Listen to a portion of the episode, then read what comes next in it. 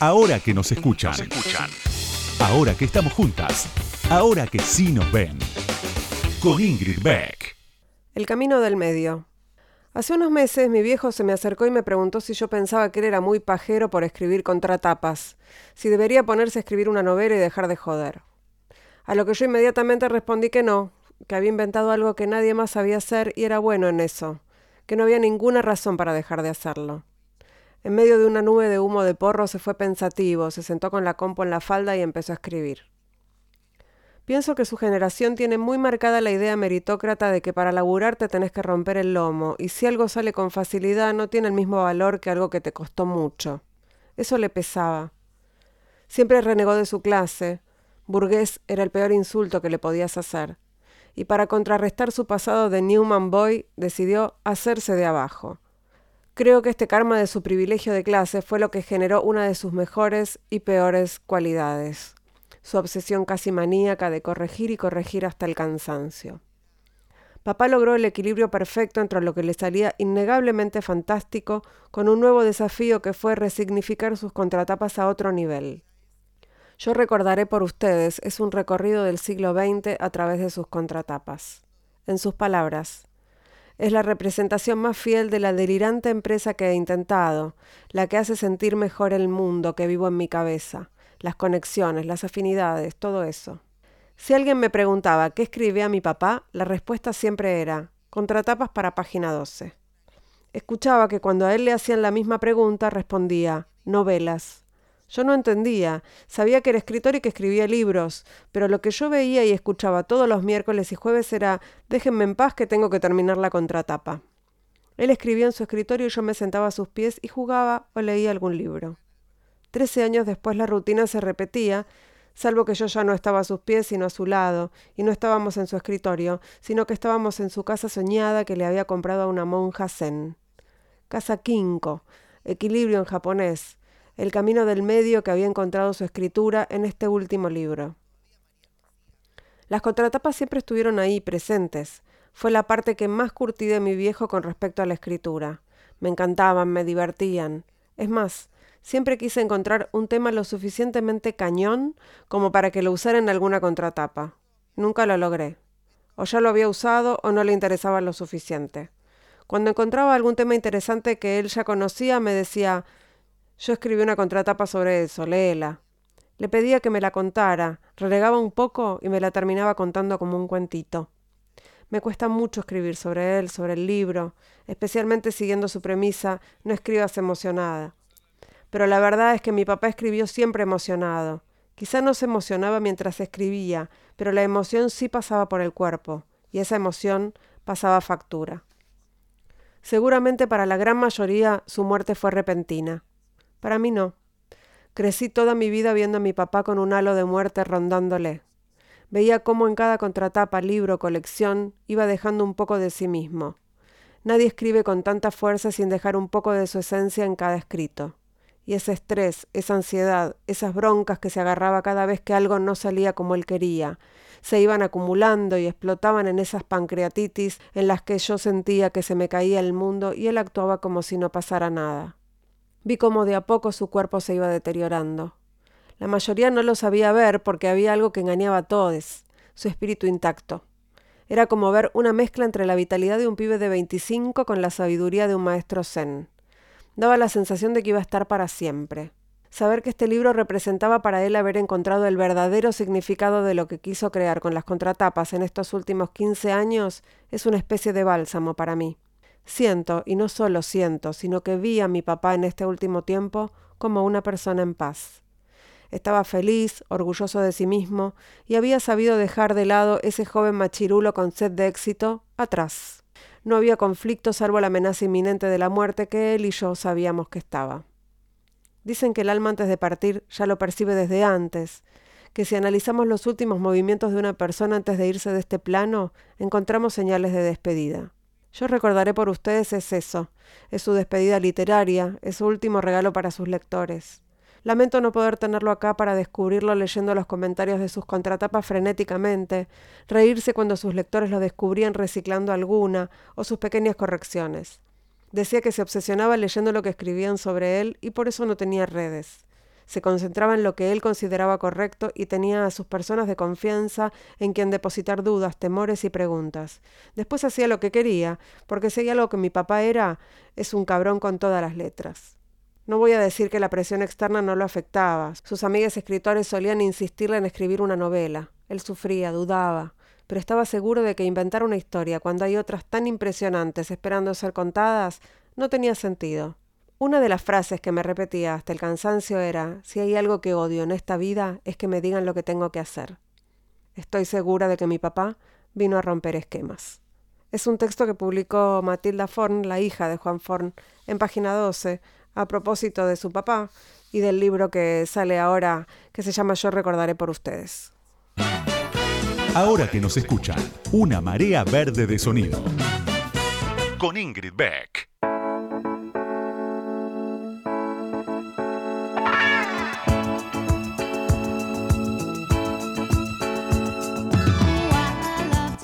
Buenas noches, buenas noches.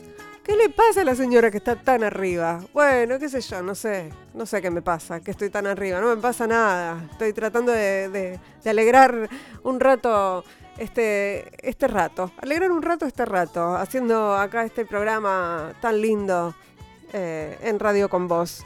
Y hoy, en ahora que nos escuchan, arrancamos la, carrera electoral también. Acá vamos a, a, entrevistar algunas precandidatas y luego espero candidatas.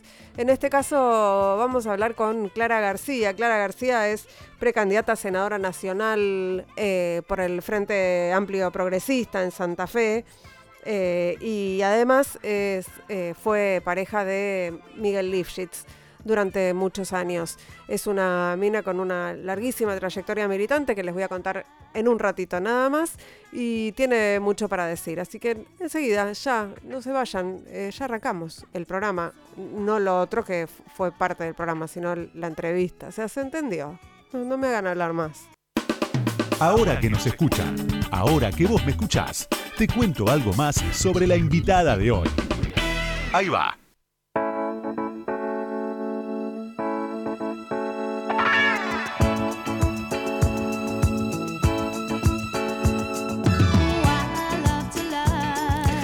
Clara García nació en Rosario y es de familia de españoles. Es contadora y licenciada en Administración recibida en la Facultad de Ciencias Económicas de la Universidad Nacional de Rosario.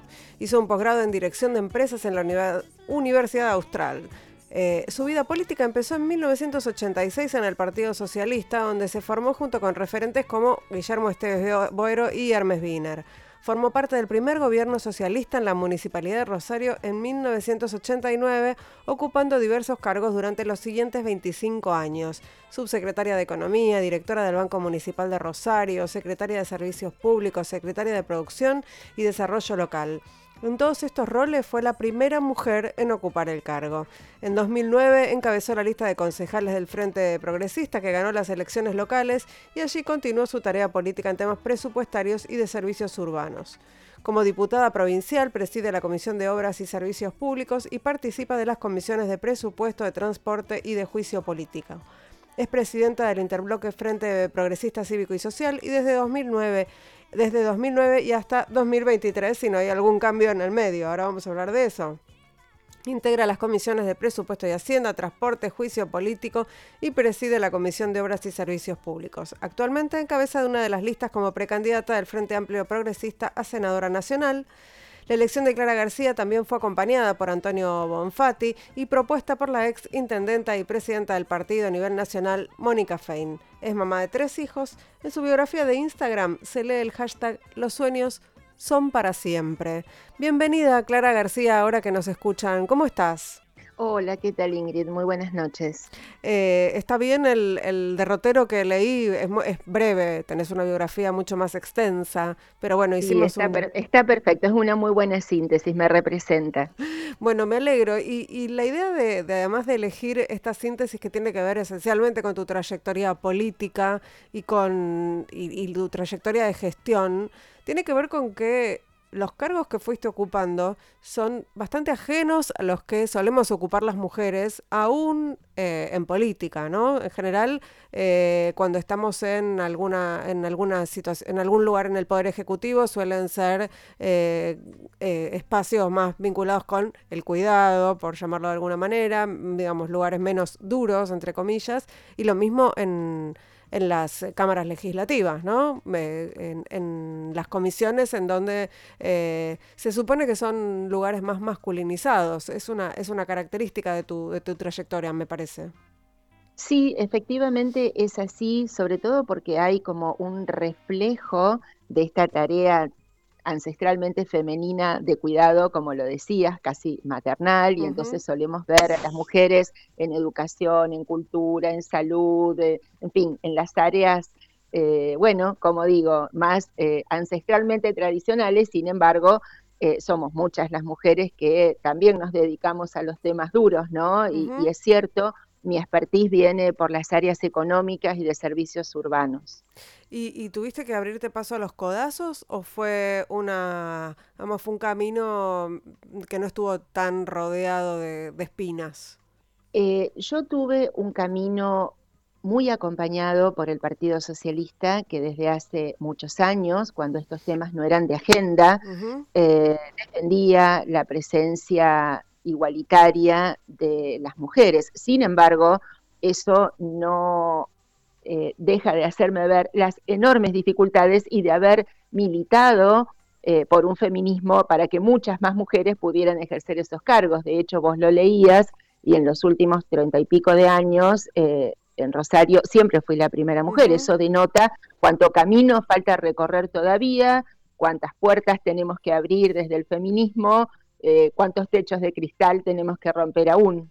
Me acuerdo que una vez charlando con, Verónica Irizar, eh, hoy eh, concejala y también primera candidata a precandidata a concejala en la misma lista tuya, Clara, ella me contaba que cuando estaba en, Hacienda, en la, en la Municipalidad de Rosario, le, le, pasó varias veces, inclusive una me contaba una anécdota en donde ella estaba con, como llegó a una reunión, y con tipos, y los tipos se quedaron esperando que llegara efectivamente la responsable de Hacienda, porque no, no creían, o el responsable más bien de Hacienda, porque no creían que ella fuera la que estaba a cargo. Eh, me imagino que te ha pasado. al, digamos, a, la prevención de ser mujer, sumale la prevención de ser joven, claro. Eh, lo cual duplica todavía este, la sorpresa. Me imagino que te van a haber pasado esas cosas a vos también, además tratándose de la primera mujer, de esa que empezó a abrir camino, ¿no? Sí, efectivamente. Imagínate que eh, en mis cargos, por ejemplo, de servicios públicos, bueno, me tocaba interactuar con colectiveros, taxistas, los camioneros de la recolección de residuos, los muchachos de parques y paseos, en épocas donde era eh, mayoritaria, casi exclusivamente masculinos todos esos roles.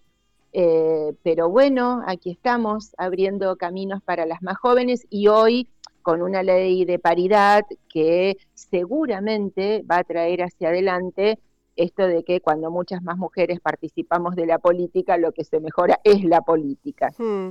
También me acuerdo eh, de un campamento de la Juventud Socialista, creo que fue en Venado Tuerto, en donde yo estuve para dar una charla y había una eh, ansiedad de las, de las jóvenes socialistas, ¿no? de, exigencia de, bueno, todo bien, pero al, partido hay que moverlo también en este sentido, ¿no? Me parece que se movió.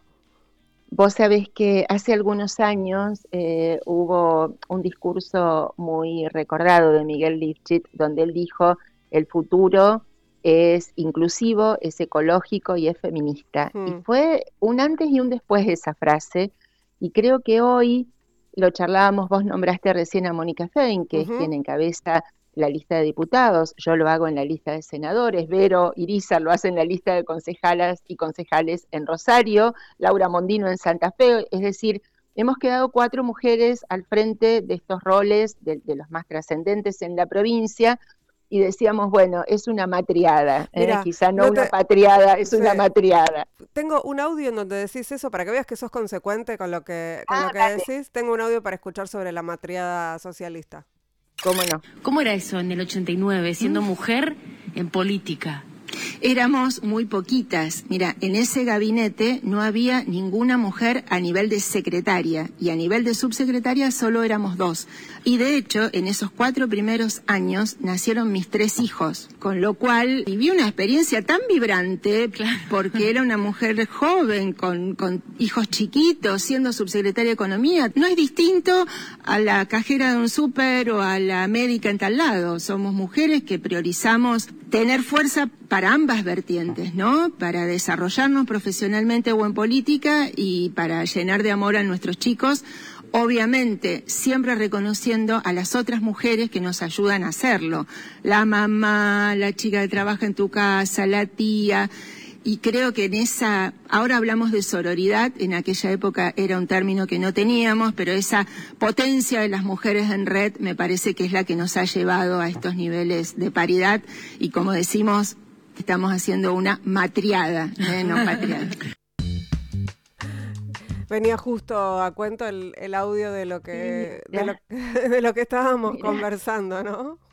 Exacto. Pensaba en que vos estabas en, e, como, como describías que estabas en ese gabinete donde eras la única mujer y tampoco era tan llamativo, ¿no? O sea, vos te debías sentir sola, pero no, no había como un radar externo que dijera, che, pero qué raro que hay una sola mujer en el gabinete, debería haber más, ¿no? No, no era, no, saltaba, no había luz roja. Eran, eran las épocas que cuando uno veía en una mesa, en una larga mesa, todos señores de saco y corbata, a nadie le hacía ruido. Eh, hoy sería eh, imposible, felizmente imposible, porque somos varones y mujeres por igual en la vida real, con lo cual debemos serlo en los lugares de decisión, porque eso le da una riqueza, una amplitud de miradas y de hecho una equidad y una justicia eh, que hacen mejores las decisiones y de hecho mejores los gobiernos. Eh, Clara, eh, ¿tuviste, tenés alguna referencia, tuviste alguna suerte de despertar feminista en un momento en que te hayas dicho, ah, bueno, no soy feminista, reconocerte feminista o tu militancia socialista era indivisible? Del feminismo. Eh, fueron las dos. Y mira, te diría que vino eh, extrañamente por el lado de mi profesión, que a veces también nos estigmatizan, ¿no? Como que las contadoras este, somos más duras, eh, no tan sociales en su mirada. Y sin embargo, te diría, hace 25 años o algo así, creamos en el Consejo de Ciencias Económicas de Rosario la Comisión de la Mujer. Y me acuerdo que allá nos fuimos a Villa Giardino, una localidad chiquita de Córdoba, eh, todas las comisiones de mujer de las contadoras del país. Yo tenía mis chicos muy chiquitos, de hecho ahora tienen 29 mi varón y 28 mis mellizas, o sea mm. que eran muy chiquititos. Eh, y, todos seguiditos. en 15 meses nacieron los tres. sí, fue una, maratón de maternidad. Una verdadera eh, matriada. ¿Cómo? Perdón. Una, verdadera matriada, digo. Sí, tal cual, tal cual. Y yo era subsecretaria de Economía, fueron esos cuatro años, así que por eso lo, cuento como una experiencia más que vibrante. Pero creo que ese punto con, las mujeres contadoras sí fue para mí eh, empezar a escuchar eh, feministas, eh, abrirme la cabeza, a empezar a leer y efectivamente, bueno, este camino, una vez que se transita, no se abandona. Sí, no, pues no se puede dejar, ¿viste? No, no. Estamos, estamos conversando con Clara García, que es precandidata a senadora nacional eh, por el Frente Amplio Progresista eh, allí en Santa Fe. Y vamos a ir a una, vamos a ir a escuchar una canción, vamos a escuchar Caparazón de Lucas Sativa y seguimos charlando enseguida con Clara García aquí en Ahora que nos escuchan en Radio con Voz.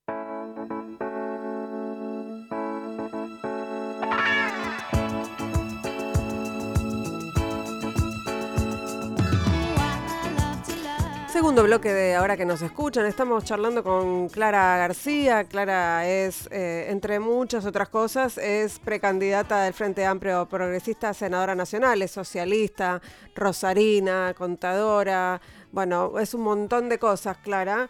Eh, y además a mí siempre me gusta hablar con, eh, las, políticas de Rosario porque tengo mi, segundo hogar está en Rosario para mí. Mi corazón, parte de mi corazón está en Rosario. Eh, así, que me siento... Tenés grandes, con grandes amigas que compartimos también. Sí, así es. y bueno, Clara, te invito, ya que estamos en campaña, te invito a escuchar el spot de campaña y, charlamos un poco sobre lo que se viene electoralmente. Los sueños son para siempre. Miguel era el candidato natural del espacio progresista. Estoy acá para honrar cada una de sus ideas, cada palabra. Frente al dolor, la decisión de ir al frente. Santa Fe se merece que sigamos defendiendo sus sueños. Soy Clara.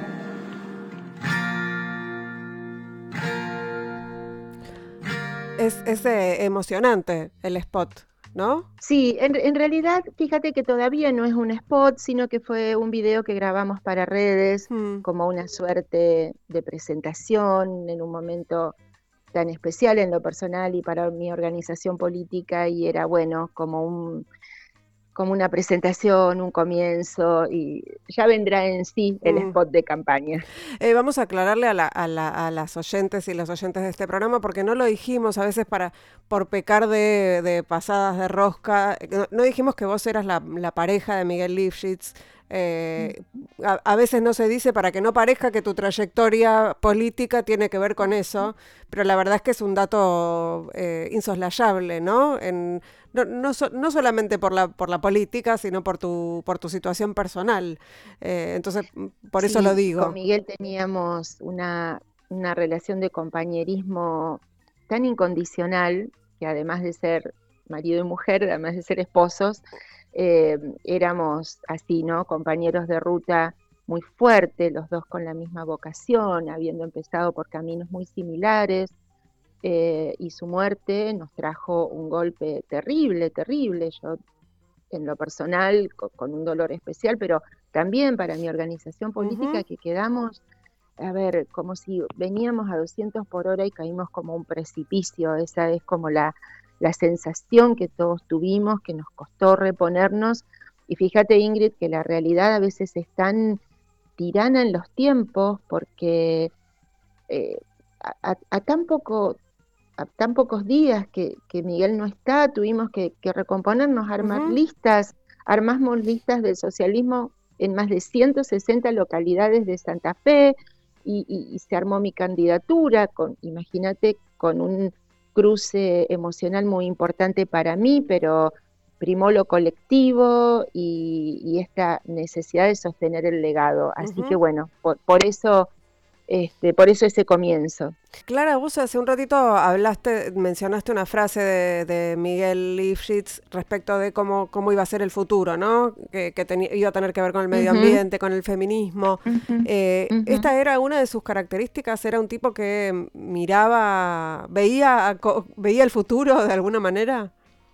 Era impresionante. Miguel tenía una capacidad que creo que pocas personas tienen, que era al mismo tiempo estar viendo el detalle, porque el tipo podía llegar a un lugar, mirar la cloaca y mirar eh, mirar serio este, al responsable viendo que nada, tenía un suyito de más y al mismo tiempo estaba pensando a una, una estrategia a 20 años, esa capacidad del hacedor, pero al mismo tiempo del planificador estratégico. Eh, poco vista en nuestra política y sinceramente admirable. Y sabes qué, es la característica de quien llega al gobierno para transformar. Viste que hay gobernantes que te dicen, ah, soy un, buen administrador, mm. y eso es tan poco, tan escaso, quedarse simplemente en administrar lo que ya existe. Miguel era un transformador, y, te diría su profesión de ingeniero lo eh, replicó ese modelo en todo el gobierno, del cual nos sentimos orgullosos, esos gobiernos que eh, fijan una estrategia de manera participativa, tienen equipos técnicos para que el proyecto se consolide, le dan presupuesto y le meten eh, eficiencia y pasión para hacerlo. eh, eso es lo que nos da orgullo y nos da la energía para seguir adelante. Pensaban que además de reconstruirse después de la muerte de Miguel Lifshitz, hay que reconstruirse para competir eh, contra el PJ eh, en el futuro. ¿no? Digo, ustedes eh, perdieron la gobernación que venían hace cuántos años que estaban en el gobierno. Hacía 12 años fueron los gobiernos de Hermes Wiener, de Bonfatti y de Miguel Lifshitz. Y, me imagino que hay como una, un deseo de, volver a ese lugar y, y, eso me imagino que es una, uno de los objetivos de esta, de esta reconstrucción también. Sin duda, primero porque es bueno tener la ambición política de eh, seguir construyendo y nosotros teníamos tantas cosas en marcha, tanta experiencia y segundo, te diría Ingrid, porque este gobierno de Perotti anticipó su final. Ellos mismos ya pusieron fecha de vencimiento anticipada a este gobierno cuando presentan dos listas contrarias primero en el hecho inédito de que un gobernador vaya de senador suplente mm. en una lista, eh, y segundo, su vicegobernadora, candidata a senadora, opuestos, con todos los ministros opuestos entre sí. Eh, entonces, a ver, los santafesinos y santafesinas hemos quedado rehenes de esa interna política, sin gobierno, con un grado de confrontación muy fuerte, y aquí estamos los que sabemos gobernar preparados para hacerlo. ¿Y qué, cuando, cuando miras hacia atrás y pensás en la estrategia del socialismo en 2019, ¿qué, qué, qué, no, qué no volverían a hacer? ¿Qué, pensás que, no se volvería a hacer o, o, crees que tuvo que ver con las circunstancias nacionales? Eh, a ver, hay, hay, creo, dos o tres explicaciones. Una, el peronismo unido, cosa que nunca había ocurrido, pero que también nos vendieron un eslogan con gancho que era unidos en la diversidad y que la verdad que ahora vemos que era absolutamente mentira, pero bueno, el peronismo unido tuvo gran fuerza.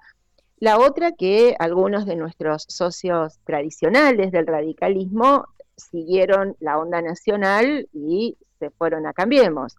Eh, y tercero, bueno, habrá habido errores propios que no me hagas describir, pero que sin duda por la autocrítica también los, los tenemos y los reconocemos. Así todo perdimos por muy poquito, por cuatro puntos, en un país donde la ola de la grieta se llevó puesto todo. Entonces, nuestra fuerza eh, mucho más local, este, haber estado ahí, ¿no? Al, tan cerquita de ganar, bueno, eh, por lo menos nos deja con la fuerza de, seguir el camino.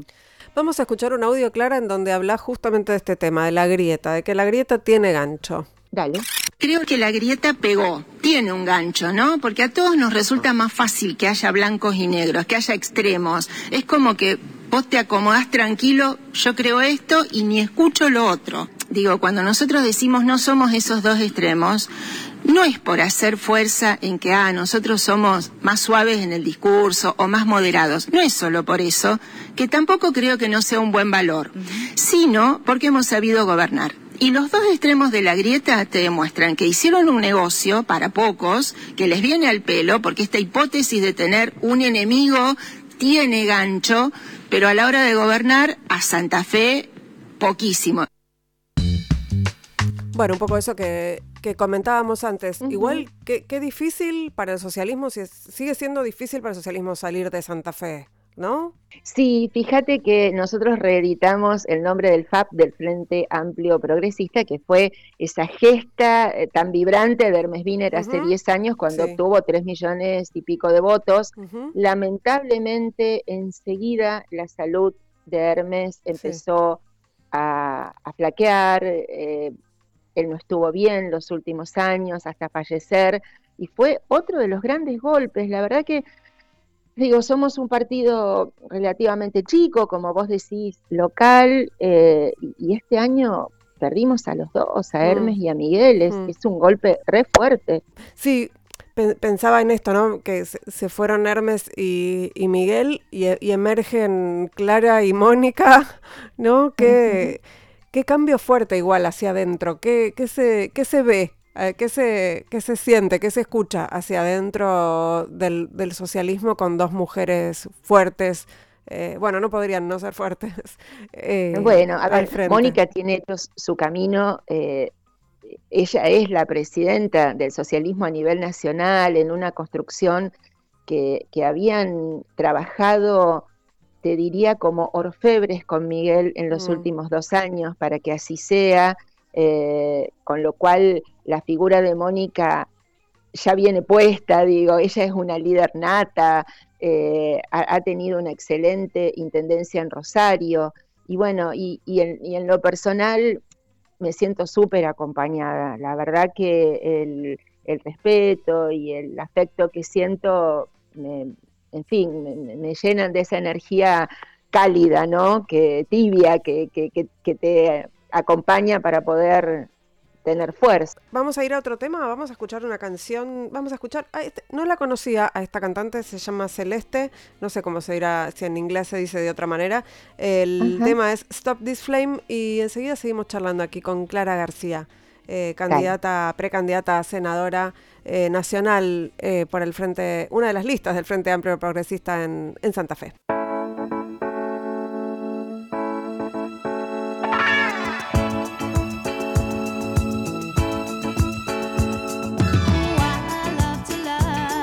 Tercer bloque de Ahora que nos escuchan aquí en Radio con Vos. Estamos charlando con Clara García. Clara, escuchábamos en, el, en la pieza para redes y, lo vemos en tu Instagram el eslogan, por llamarlo de alguna manera, los sueños son para siempre. ¿Qué representa eso? Ay, la verdad que es, eh, es el futuro, ¿no? Nosotros sentimos que nos han dejado una antorcha, mm. que tenemos que sostenerla encendida y en todo caso hacer la posta para pasarlo a las juventudes. También reedita algunos viejos, este, algunas viejas frases de campaña a las cuales le hemos dado, bueno, esta mirada que, que, es sensible y que además me parece que estamos en un momento de la sociedad donde la sensibilidad eh, tiene sentido, ¿no? Para acercarnos también a, a, mucha gente que la está pasando mal somos parte de las 100.000 familias que, han perdido un ser querido, pero también de mucha otra tanta gente que ha perdido desde su trabajo, su pequeño negocio. Entonces, hablar hablar de un futuro que emociona, me parece que es también abrazar y acercarse a la gente. ¿Cómo, bueno, no, no mencionamos la pandemia todavía, ¿no? Como si no, estamos tratando de hacer que no existe, pero existe igual. Pero existe, claro, claro. Eh, ¿qué, ¿qué, estás viendo vos en Santa Fe, en tus, en tus recorridas, Clara? ¿Cómo, ¿Cómo se está gestionando ahí? ¿Qué, ¿Qué ves? Yo pienso en el sistema de salud de Santa Fe que construyeron durante 12 años, si, si eso se sostiene.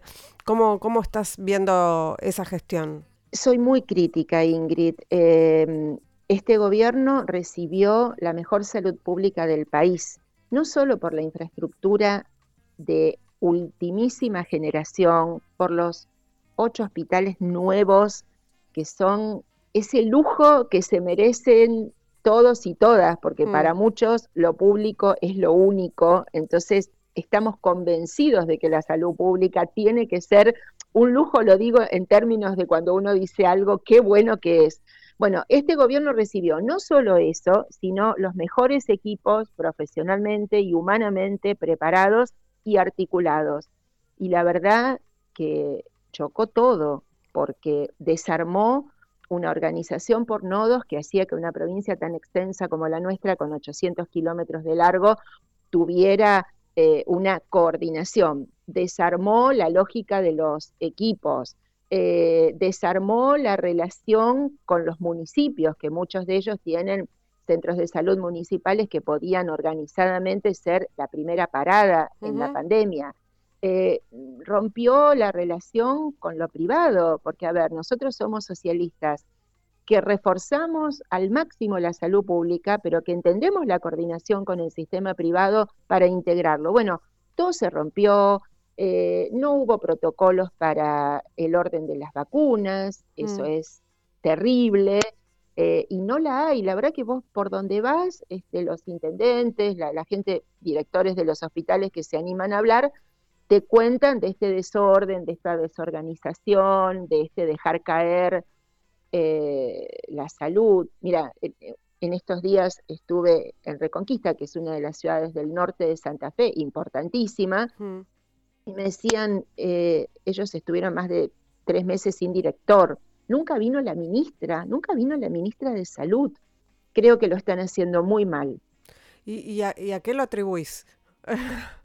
Porque digo, a nadie le conviene hacerlo mal. Eh, eh. Es una característica del gobierno, solo que en los temas más visibles se advierte más. Hmm. Pero es un gobierno que llegó sin proyectos, sin escala, eh, sin saber hacer, después de haber estado 12 años fuera del gobierno, evidentemente no tenían cuadros, probablemente sí los tuvieran eh, políticos, ¿no? Pero además de ser un cuadro político intelectual o conceptual, tenés que saber hacer gestión. Y evidentemente no lo tenían y no hay liderazgo. Y, y este, a ver, este quiebre del cual hablábamos antes, es evidente que abajo estaba.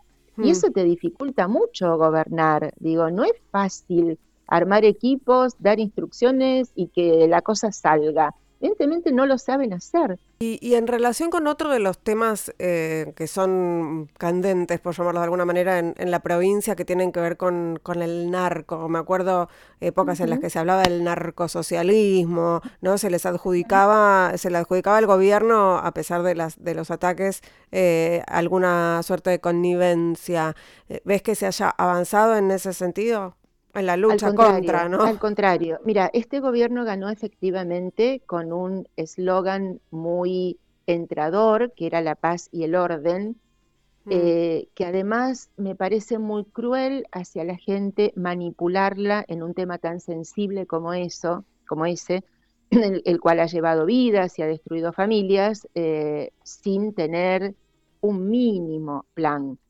Eh, salió todo mal en mm. el tema seguridad, peor incluso que lo que veía, que lo que veníamos viendo. ¿Y sabes qué es lo peor?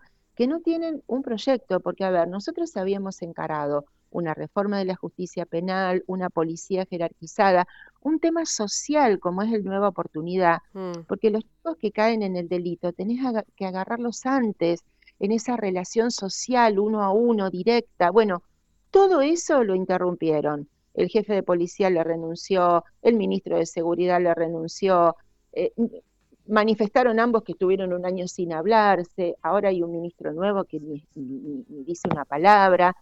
En fin, eh, hay que ser muy cuidadosos, con esos temas complejos y sensibles porque se te vienen en contra.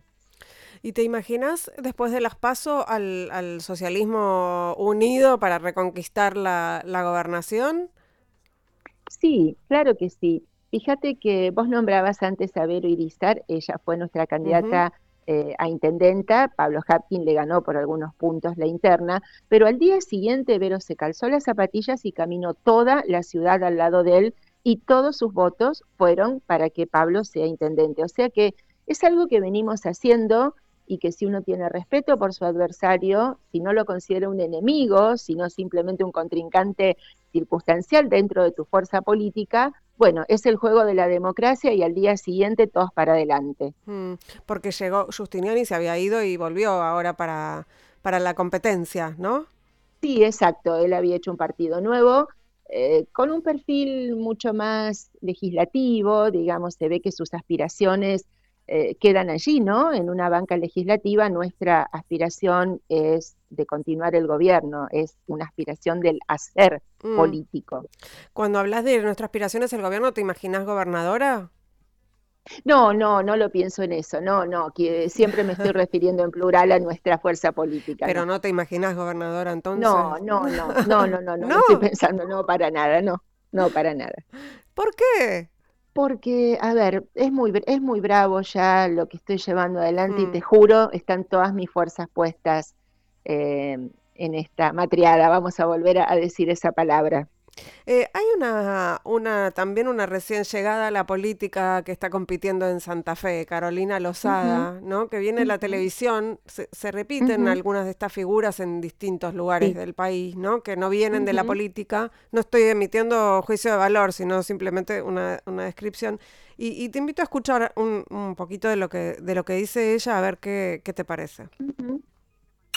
A mí me pasa que, como a la mayoría, como a muchos argentinos, Empecé hasta, hasta yo misma en pensar en irme del país. Yo veo que hay muchos jóvenes que se están yendo del país y vos decís, bueno, ¿y qué vamos a hacer? ¿Me voy del país? Sí, tengo el pasaporte de afuera, tenía hasta posibilidades de trabajo afuera. Y digo, ¿y qué le vamos a dejar al país a esta gente? O sea, estamos yéndonos a lugares en donde a mí me, me asusta y me aterra que vaya nuestro país.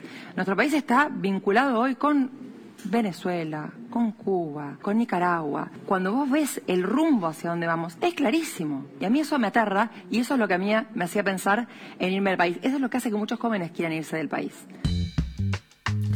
¿Le, ves alguna posibilidad de este discurso y a, ella como, como, candidata ahí en, Santa Fe? Primero es un discurso con un cocheo oportunista.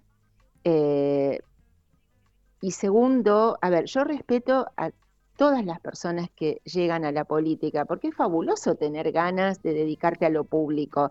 Ahora, una cosa es iniciar ese camino y otra cosa es aprovechar eh, el conocimiento, la fama de alguna persona para hacerlo encabezar una lista y después, como decía mi papá, si te he visto no me acuerdo. Mm. Eh, entonces, eh, creo que a la política hay que entrar de manera seria. Vos no te harías, no sé, operar del corazón por nadie que no tuviera ni el expertise, ni el conocimiento, ni la experiencia. Y, mm. la, política y la gestión pública deberían también tener esa jerarquía. Bueno, hay otro ejemplo en Santa Fe, en la legislatura de, Santa Fe, em, que es el de Amalia Granata, ¿no? Que no sé con qué responsabilidad eh, Mira, tengo que decirte, porque comparto varias comisiones, que a pesar de estar en las antípodas eh, de nuestro posicionamiento político, eh, Amalia es una diputada que trabaja un montón, que asiste a todas las comisiones, que presenta proyectos y que no falta casi nunca a las comisiones. Y vuelvo a decirte, estoy hablando de alguien con quien no compartimos prácticamente nada de nuestra mirada política y sin embargo tomó una decisión eh, y, está trabajando, está trabajando mucho. Eh, mm, no, es la palabra, el verbo no es asustar. ¿Te preocupa eh, esta articulación entre algunos sectores, digamos, de, las nuevas derechas o que, se está armando en Santa Fe? Amalia Granata es una exponente de, esa articulación. ¿Te preocupa este avance allí? Bueno, creo que hay también una mezcla con lo religioso, con algunas posturas eh, muy intransigentes, que tiene su público, pero me parece que también tiene un techo y que, en fin, forma parte del que ya está convencido de eso. Eh, creo que quienes no lo compartimos, también tenemos que quizá eh, pensar en discursos más sencillos, mm. en expresiones más simples para también estar llegando a mucho más gente. A veces las izquierdas somos un poco complicadas para explicar nuestras mm. posturas y quizás haya otras que sean más llanas y que peguen más. Clara, ¿cómo siguen estos días hasta, hasta las paso? Estás, eh, ¿Qué haces? ¿Recorres? Eh, muchísimo, sí, la verdad que estamos recorriendo muchísimo desde que se presentaron las listas el sábado pasado. Eh, no hemos parado porque forma parte de nuestra manera de hacer la política que es en el territorio, así que estamos yendo por todas las localidades intentando comunicarnos mucho con una campaña que por la pandemia no te permite los actos masivos, lo que estábamos acostumbrados, tiene mucho más de virtual, eh, pero 7 por, no, 24 por 7, así, así dicen los chicos, 24-7. Clara García, ha sido un placer charlar con vos, sentirnos un poco más cerca a pesar de la distancia, ya cuando haya un poquito más de, menos de frío, habrá boga eh, frente al río, espero. Ay, sí, en la parrilla frente al río, allá en la bajada, claro, seguro que sí. Clara, te mando un abrazo enorme y nos, estamos eh, hablando. Muchas gracias, eh, un cariño grande. Chau, chau. Chau. Nosotros, nosotras, nosotros nos reencontramos el próximo miércoles eh, a la medianoche aquí en Radio con Vos. Nos vamos escuchando a Macy Gray. Me encanta este tema. Y hicimos radio. ¿Qué hicimos? Ahora que nos escuchan, hicimos. Lucas Rodríguez Perea, Sergio Cirigliano, Laura Petraca, Mariana Boca y yo. Chau.